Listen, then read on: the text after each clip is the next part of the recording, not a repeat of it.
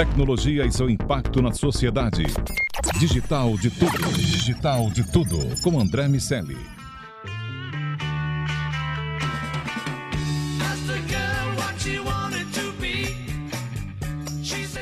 Salve, salve habitantes da sociedade digital, sejam muito bem-vindos. Eu sou André Miscelli e esse é o Digital de Tudo, o podcast sobre o C-Level e a tecnologia, só aqui na Jovem Pan. Nosso convidado de hoje é CIO da Movida, Luiz Peixoto. Seja muito bem-vindo ao DDT. Prazer estar aqui com vocês, dividir aí, bater um papo com vocês aí aqui do Digital de Tudo. espero que a gente agrade aí nas respostas. Com certeza vai ser bem legal. Para conversar com o Luiz, está aqui meu amigo Daniel Salvador. Tudo bem, Daniel? Opa, André. Valeu, Luiz, por aceitar o nosso convite. É isso. Bom, vou começar, Luiz, tentando entender como foi essa transição. Você veio de muitos anos de uma indústria que trata da conectividade e agora está numa indústria que fala sobre a mobilidade. O que foi igual e o que tem sido diferente no que diz respeito ao uso da tecnologia para potencializar os resultados do seu negócio?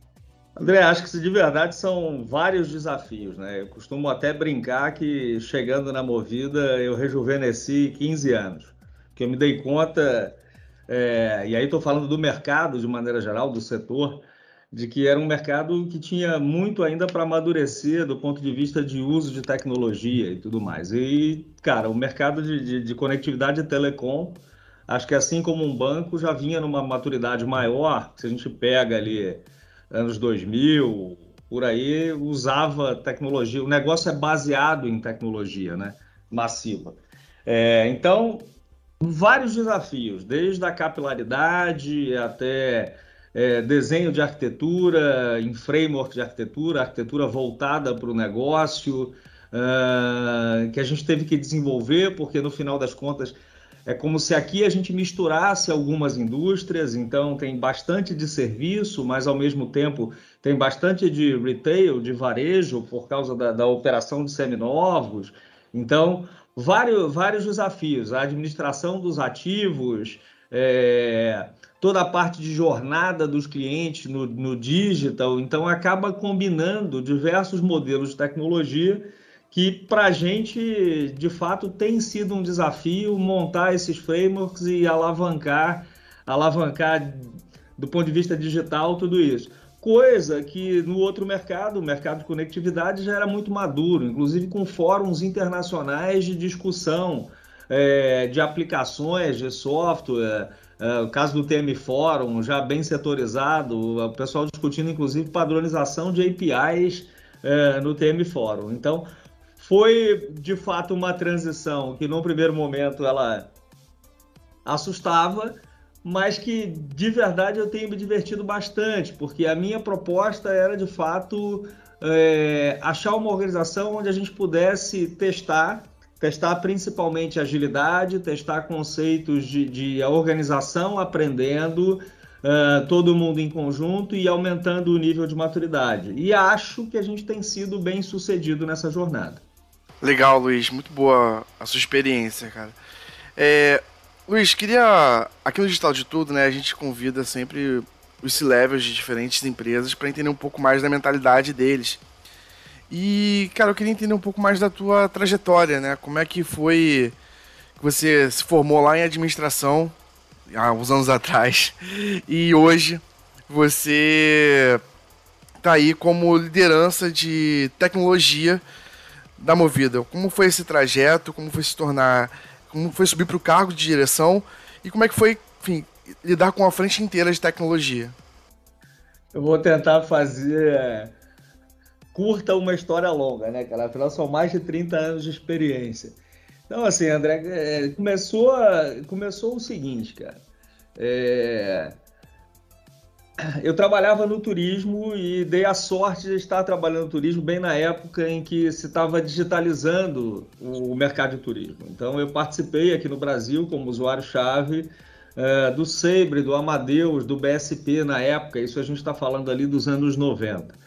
Depois fiz uma transição onde tocava projetos, basicamente, uh, e não necessariamente projetos de tecnologia, mas projetos que tinham muita tecnologia embarcada, é, numa empresa chamada Planev, que representava indústrias de grande porte, dentre elas a Inepar. Então ali trabalhei com óleo e gás, plataforma de petróleo, várias coisas ligadas à energia. E a Inepar, nessa época, era a época que estavam abrindo, estava abrindo o mercado de telecomunicações. Então a Inepar participou uh, da, da, da Telemar, da privatização do sistema Telebrás, do consórcio Iridium, e eu tive a oportunidade de trabalhar nesses projetos. E, de verdade, o meu papel nessa época era o papel de, de uh, traduzir tecnologia para o negócio. Então, por exemplo, na Iridium, no Rio, eu era responsável por treinar a força de vendas. E a gente estava falando de um telefone que era satelital, com satélite de baixa órbita, com chip GSM, que na época, cara, era o tamanho de um cartão de crédito e nem existia aqui no Brasil. Então, entender essas redes, entender como é que funcionava, para ensinar os vendedores a vender. E na época eu tive até a oportunidade de fazer algumas vendas, uh, foi o que eu vivi. Nessa, um pouquinho depois disso, estava uh, começando um negócio aqui no Brasil, que era um negócio de banda larga, e eu fui convidado para assumir a administração do, na época chamava COP, o Centro de Operações do Virtua, é, aí, no, aí no Rio de Janeiro. Então era eu tocando o centro de operações do Virtua aí no Rio de Janeiro, um outro para aqui em São Paulo, até que o modelo que a gente desenvolveu no Rio acabou sendo o modelo que depois foi nacionalizado. Então eu tive muito cedo, aos 20 e poucos anos, é, eu operei uma das maiores redes LAN do mundo, né, cara?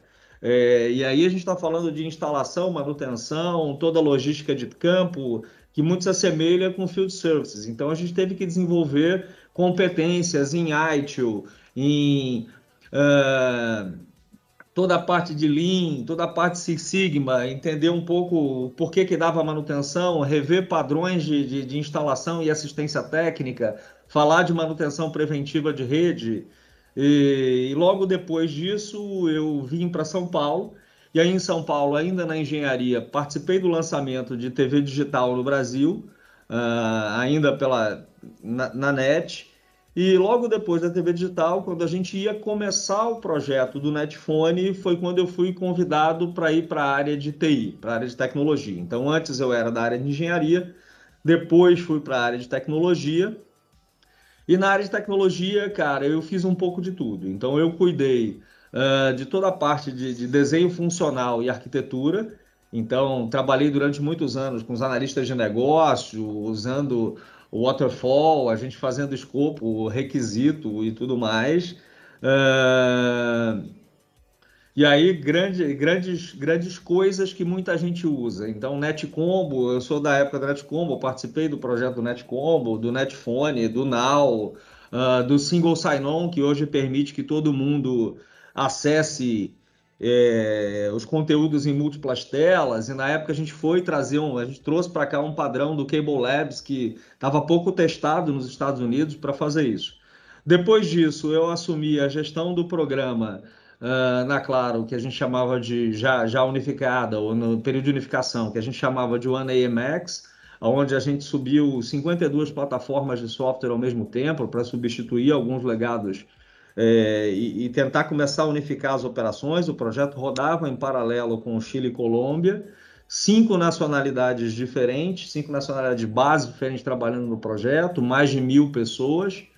Uh, em 2014, mais ou menos, foi quando eu fui convidado para assumir a diretoria de governança de TI, e aí fui o diretor responsável por unificar a governança dos três gigantes lá, Net, Claro e Embratel, até que em 2018 eu saí do grupo uh, e foi a hora que eu dei uma repensada e falei, cara, legal, o Telecom já está bacana, já fizemos bastante coisa aqui, eu queria conhecer novos mercados. E aí pintou o convite de vir para a Movida, e era um desafio completamente diferente e que ia me possibilitar trabalhar com muita coisa nova, não só mercado novo, mas inovação, mais mobilidade, mais um monte de coisa que no final das contas é, eu achei que ia agregar para mim pessoalmente do ponto de vista de propósito. Então, é, uma coisa que sempre me moveu foi, foi propósito, sem querer ser blasé ou demagogo. Então, o Singularity prega isso e de verdade eu acho que é legal. Assim, o milionário é o cara que vai influenciar mais de um milhão de pessoas.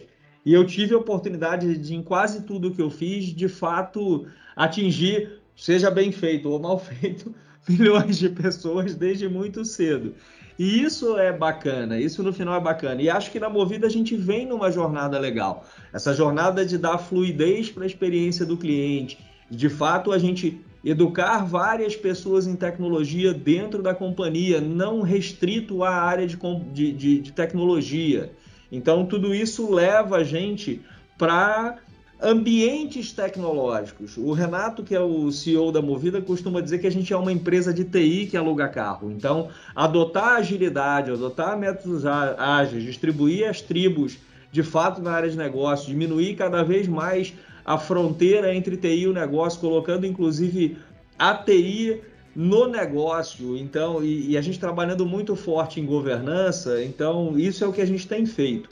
Então, do ponto de vista de jornada, eu sinceramente acho que tem uma consistência, apesar dela não ser ortodoxa. Então, eu sou um cara que me formei em administração, é, mas sempre trabalhei com tecnologia, com gestão de projeto, com tudo isso. Vi muitas tecnologias nascerem, então muitas vezes também aprendi de, de, de modo empírico. Depois, mais tarde, é que eu fiz uma uma especialização em governança de TI e gestão estratégica de negócio, além de alguns outros cursos no meio do caminho, mais voltados para a parte técnica e tudo mais. Não sei se respondi a tua pergunta, se me alonguei demais, mas tentei fazer um resumo aqui para vocês. Não, respondeu e eu concordo. Respondeu a pergunta do Daniel. Eu concordo que, que haja uma coerência nessas escolhas e as experiências que vão sendo acumuladas em um mercado são levadas naturalmente para outros, isso viabiliza uma série de, de mudanças, de inovações, e o pensamento vai amadurecendo também à medida que você vai se deparando com cenários que são distintos, apesar de igualmente desafiadores, distintos é, na, na origem, na tese do, do da, da operação. Uh, quando você fala, uh, Luiz, sobre levar uma experiência diferente, ser uma empresa de tecnologia que aluga carro, ah, se a gente parar e entender a mobilidade como tudo aquilo que acontece quando você se desloca ali fora da sua casa, você vai de um ponto A para um ponto B, independentemente né, do que você usa para fazer esse percurso, é, rara, raramente a gente vai ver prognósticos onde essa mobilidade está associada exclusivamente aos carros. Ah, como vocês têm enxergado isso é, e de que maneira a tecnologia pode dar suporte a essa evolução? Sinceramente, André, assim, a gente experimenta algumas coisas que não seja o carro. Então, por exemplo, a gente tem a linha de bike elétrica, a gente tem a linha de trike, é, tem tuk-tuk, a gente tem algumas outras coisas aqui que não, que não carro, tá? E a gente tenta fugir dessas, dessa, dessa coisa de uma empresa carrocêntrica. Mas a gente acha que de verdade mobilidade é tão amplo, porque no final das contas, quando você fala levar do ponto A para o ponto B, você também tem muito de comportamento. Você também tem muito de entender o que, que o teu consumidor quer. Então, entendendo o que o consumidor quer e para cada momento é que a gente se posiciona como, como uma empresa capaz de ofertar é, esse tipo de jornada para o cliente. Então, não necessariamente com produtos nossos, a gente não trabalha hoje com serviço com transporte público, a gente tem, tem, não tem nada é, na movida, mas o grupo em si tem empresas que, que fazem esse pedaço, tem outras outras frentes de transportadora, mas na Movida a gente está muito voltada para essa parte de mobilidade urbana uh, e algumas coisas que a gente já testou e que também a gente acha que, sei lá, tem alguns desafios no mercado. Um exemplo disso, por exemplo, é car sharing, né? Então, de fato, a gente tem um volume, um volume considerável aqui de todo tipo de, de roubo e fraude que você pode imaginar. Isso é uma característica do mercado brasileiro de pessoas alugarem carro para roubar pneu, para roubar peça de carro, o carro ficar parado na rua e a gente ter esse tipo de problema. Então a gente acha que o mercado ainda não está, não é sustentável para algumas modalidades aqui ainda. A gente tem algumas, alguns problemas para resolver nesse sentido, tá? Bom ouvir você falando do contexto Brasil, né? E complementando ali a, a pergunta do André, foi foi legal ouvir de você também que vocês estão buscando não ser carrocêntrico, né? Acho que quem vê de fora não imagina todas as, as iniciativas que a Movida tem ou pode ter, né? E acho que, baseado no que se tem dito muito sobre transformação digital e o que você precisa, precisa inovar para não ficar para trás, acho que me parece um comportamento muito razoável. E é legal ouvir que isso acontece na prática, né? Porque existem companhias em que as pessoas falam que as coisas devem ser feitas, mas ninguém se move efetivamente nessa direção. É, queria ouvir um pouco de você, Luiz. A gente falou sobre, principalmente, né, sobre as mudanças, as adaptações, as outras frentes da movida. E eu queria entender um pouco mais sobre como o processo de transformação digital é, afetou a movida. Eu, eu, entendo que tem formas muito óbvias, como melhorar as experiências, aplicativos, é, mas queria entender um pouco sobre é, por exemplo, novos modelos de negócio, é lógico, né, o que você puder falar, e perspectivas futuras de mudança, porque entendo que a tecnologia, não só digital, afeta diversas frentes. É, Daniel, assim, ó, é, quando eu falo de transformação digital, e aí super bacana a sua pergunta. Eu não tô, e quando eu digo que não restrita a tecnologia, eu sinceramente não estou falando só de aplicativo, entendeu? Apesar de, de, de que o que todo mundo percebe é aplicativo. É, quando a gente fala de transformação ou de tecnologia aqui, então a gente vem explorando muito várias tecnologias. Então, por exemplo, o carro elétrico. Hoje a gente acabou de lançar, é, vamos lá, quase um posto de eletricidade numa das lojas, está tá, tá veiculado hoje na imprensa. Então, é, esse, essa preocupação que a gente tem de energia, mundo sustentável. Então, tudo isso por trás também tem muita tecnologia embarcada. E não restrito àquilo que a gente costuma olhar em tecnologia em TI. Então, por exemplo, esses carregadores elétricos veiculares, eles precisam estar conectados às redes. E aí a gente traz, é, nesse contexto, uma série de práticas em tecnologia, desde vulnerabilidade até é, LGPD, conectividade e tudo isso, que a gente de verdade tem que se preocupar, porque no final das contas é um ativo não tradicional que está conectado às redes da companhia. Ao mesmo tempo, a gente tem preocupação com descarte das baterias, a gente tem preocupação em autonomia dos veículos, como é que isso escala. E a gente tem um, vários compromissos uh, de redução de emissão de carbono, de resíduos e tudo mais, que a gente também adota isso na nossa linha desde a Gênese. Então, por trás disso tudo, acaba tendo muita tecnologia. Então, uh, e para isso a gente não pode estar restrito ao universo de tecnologia tradicional. Então, a gente tem um jeito todo especial, por exemplo, de monitorar e de alavancar startups aqui. Então, a gente olha o mercado, o, o 100 Open Startups, o 100 Startups Watch, a gente tem negócio hoje com mais, acho que com 8, 10, se eu não me engano, uh, empresas ranqueadas, startups ranqueadas, e que a gente, o nosso jeito de alavancar é de fato comprar serviço delas. Tem outras 20 que a gente está aqui monitorando para ver se faz fit ou não faz fit com o negócio. Então, a gente tem, por exemplo, uh, parceria com a Trashin para tratamento de resíduos, a gente tem outras coisas que não estão restritas só a esse universo de aplicativos. Então, esse é um primeiro ponto que eu acho bacana de, de, dividir com vocês de como é que a gente acha que inovação e tecnologia permeiam toda a organização. O caminho que a gente vem adotando, e quando eu falo de agilidade, a gente vem, a gente vem aliando agilidade com educação e com governança e com segurança. Então, acho que esse é o caminho que a gente vem seguindo.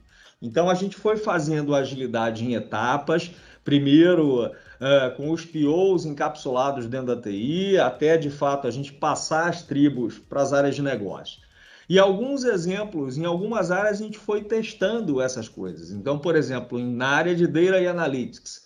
Então, TI hoje está praticamente restrita à administração dos lakes e à construção dos ETLs.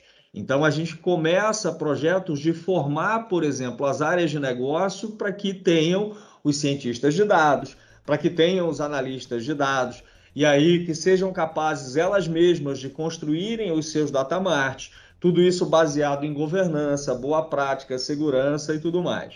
A mesma coisa em robotização. Então, a gente tem robôs de alta e baixa cognição. Então, para alguns, essa habilidade ainda está em TI. Para outros, a gente já tem toda essa produção de robotização disseminada nas áreas de negócio, também observando critérios de segurança, governança e tudo que vem embutido. O que a gente se preserva, até por ser uma, uma empresa listada, a gente tem que fazer uma adaptação ainda no modelo de promoção dessas mudanças para a produção. Então a gente ainda não conseguiu chegar num fluxo contínuo de CI/CD, mas a gente vem se preparando e vem cada vez mais adotando DevSecOps e tudo isso que parece que meio está na modinha, mas esse ambiente que a gente pegou aqui há três anos atrás, é, e esse é o lado bom da coisa, imaturo, fez com que a gente conseguisse, acho que, avançar com uma velocidade um pouco maior, talvez, do que empresas tradicionais que já, estão, já estavam acostumadas com o modelo tradicional. Então, para isso, é, vamos lá, o impacto da transformação para nós aparentemente foi menor e faz com que a gente consiga adotar mais rápido porque a gente não estava tão acostumado com o modelo antigo, o modelo mais tradicional e mais enraizado. Estendendo esse, esse pensamento, Luiz, e, e também concordo muito com essa visão sobre a inovação, a inovação sobre a perspectiva da influência que ela é capaz de trazer na gestão, no marketing, nos processos e, evidentemente, nos produtos e serviços em geral, é, a gente também precisa de uma, uma boa relação, uma relação eficiente entre as áreas de TI e negócios. Áreas de TI que sejam capazes de contribuir, entendendo que de fato o negócio precisa, não a tecnologia por si só, e claro, as áreas de negócio sabendo pedir, especificar, entendendo a fluidez dos escopos e a, a, a necessidade de de modelos interativos de desenvolvimento e entrega de soluções. Como vocês trabalham essa relação na Movida? É, André, a gente trabalha com interação contínua e colaboração contínua, tá? O primeiro modelo que a gente adotou, e acho que durou um ano, um ano e meio mais ou menos, era de fato os POs na área de TI. Então tinha uma, uma transição de modelo de analista de negócio, PO e tudo mais, e a gente transitou os POs para o negócio. Então, os POs hoje são funcionários das diretorias de negócio, das BUs de negócio, tá? E o que, que isso traz de vantagem para nós? De fato, essa interação contínua. Então, a gente já conseguiu chegar num estágio que não tem mais a divisão entre TI e negócio. Inclusive, a gente costuma dizer, eu costumo dizer, que a TI está federada. Então, é como se cada unidade de negócio tivesse a sua TI e ela tem um grau grande de autonomia desde que não fira é, preceitos de arquitetura, de segurança e de ida para a produção, eles têm liberdade para trabalhar ali dentro. É claro que tem alguns cuidados que a gente precisa tomar, por exemplo, sinergia de aplicações, a toda a parte de, de, custo, de budget. Então, tudo isso a gente acaba é, trabalhando numa estrutura matricial junto com os meus pares de negócio. E essa distância entre mim e os meus pares de negócio, entre a TI e o negócio, Cara, faz algum, algum tempo que a gente não sente isso aqui. Porque no final das contas, é, tem duas frases, a gente, eu brincava com isso há uns dois anos atrás, e tem duas frases é, que para mim elas são sintomáticas de que você não terminou a tua jornada digital. Se a área de negócio fala uh, eu já pedi para TI, isso significa de que a gente não está num caminho bom.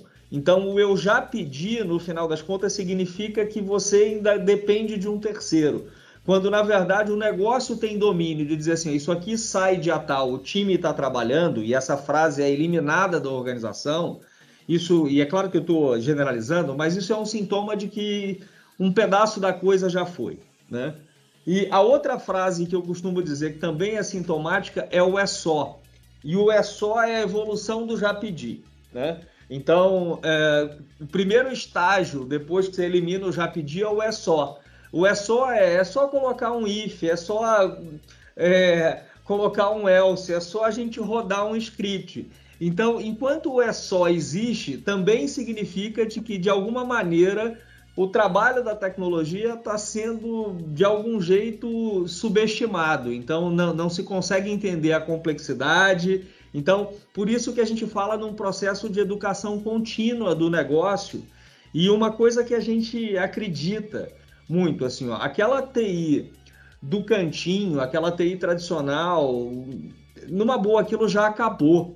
Né? Então, a partir do momento que a gente está convivendo com gerações hiperconectadas, em que crianças puta, já cara, usam tecnologia com uma fluidez tremenda. Né? Uh, sinceramente, eu costumo dizer que TI virou uma língua. Né?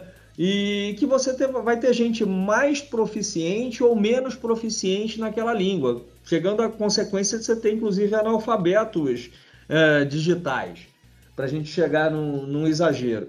Então, faz parte desse trabalho de liderança em tecnologia treinar, capacitar a mão de obra das organizações nas quais a gente está inserido cada vez mais no melhor uso da tecnologia e eliminar esse caráter restritivo, né? que esse viés restritivo com o qual muitas vezes as pessoas olham a tecnologia, de que é uma coisa super complexa, de que é uma coisa do outro mundo, e é, mas ao mesmo tempo também cabe a nós quebrar essas barreiras e educar cada vez mais para esse uso consciente e explorando a potência que a tecnologia pode dar para os negócios, de fato aumentando a produtividade das equipes, é, usando o TI de fato como um alavancador do negócio. Então, nessa história, eu costumo olhar que quase tudo é ferramenta e quanto mais hábil o cara for para usar aquelas ferramentas, melhor vai sair o produto que vai ser produzido por aquela equipe,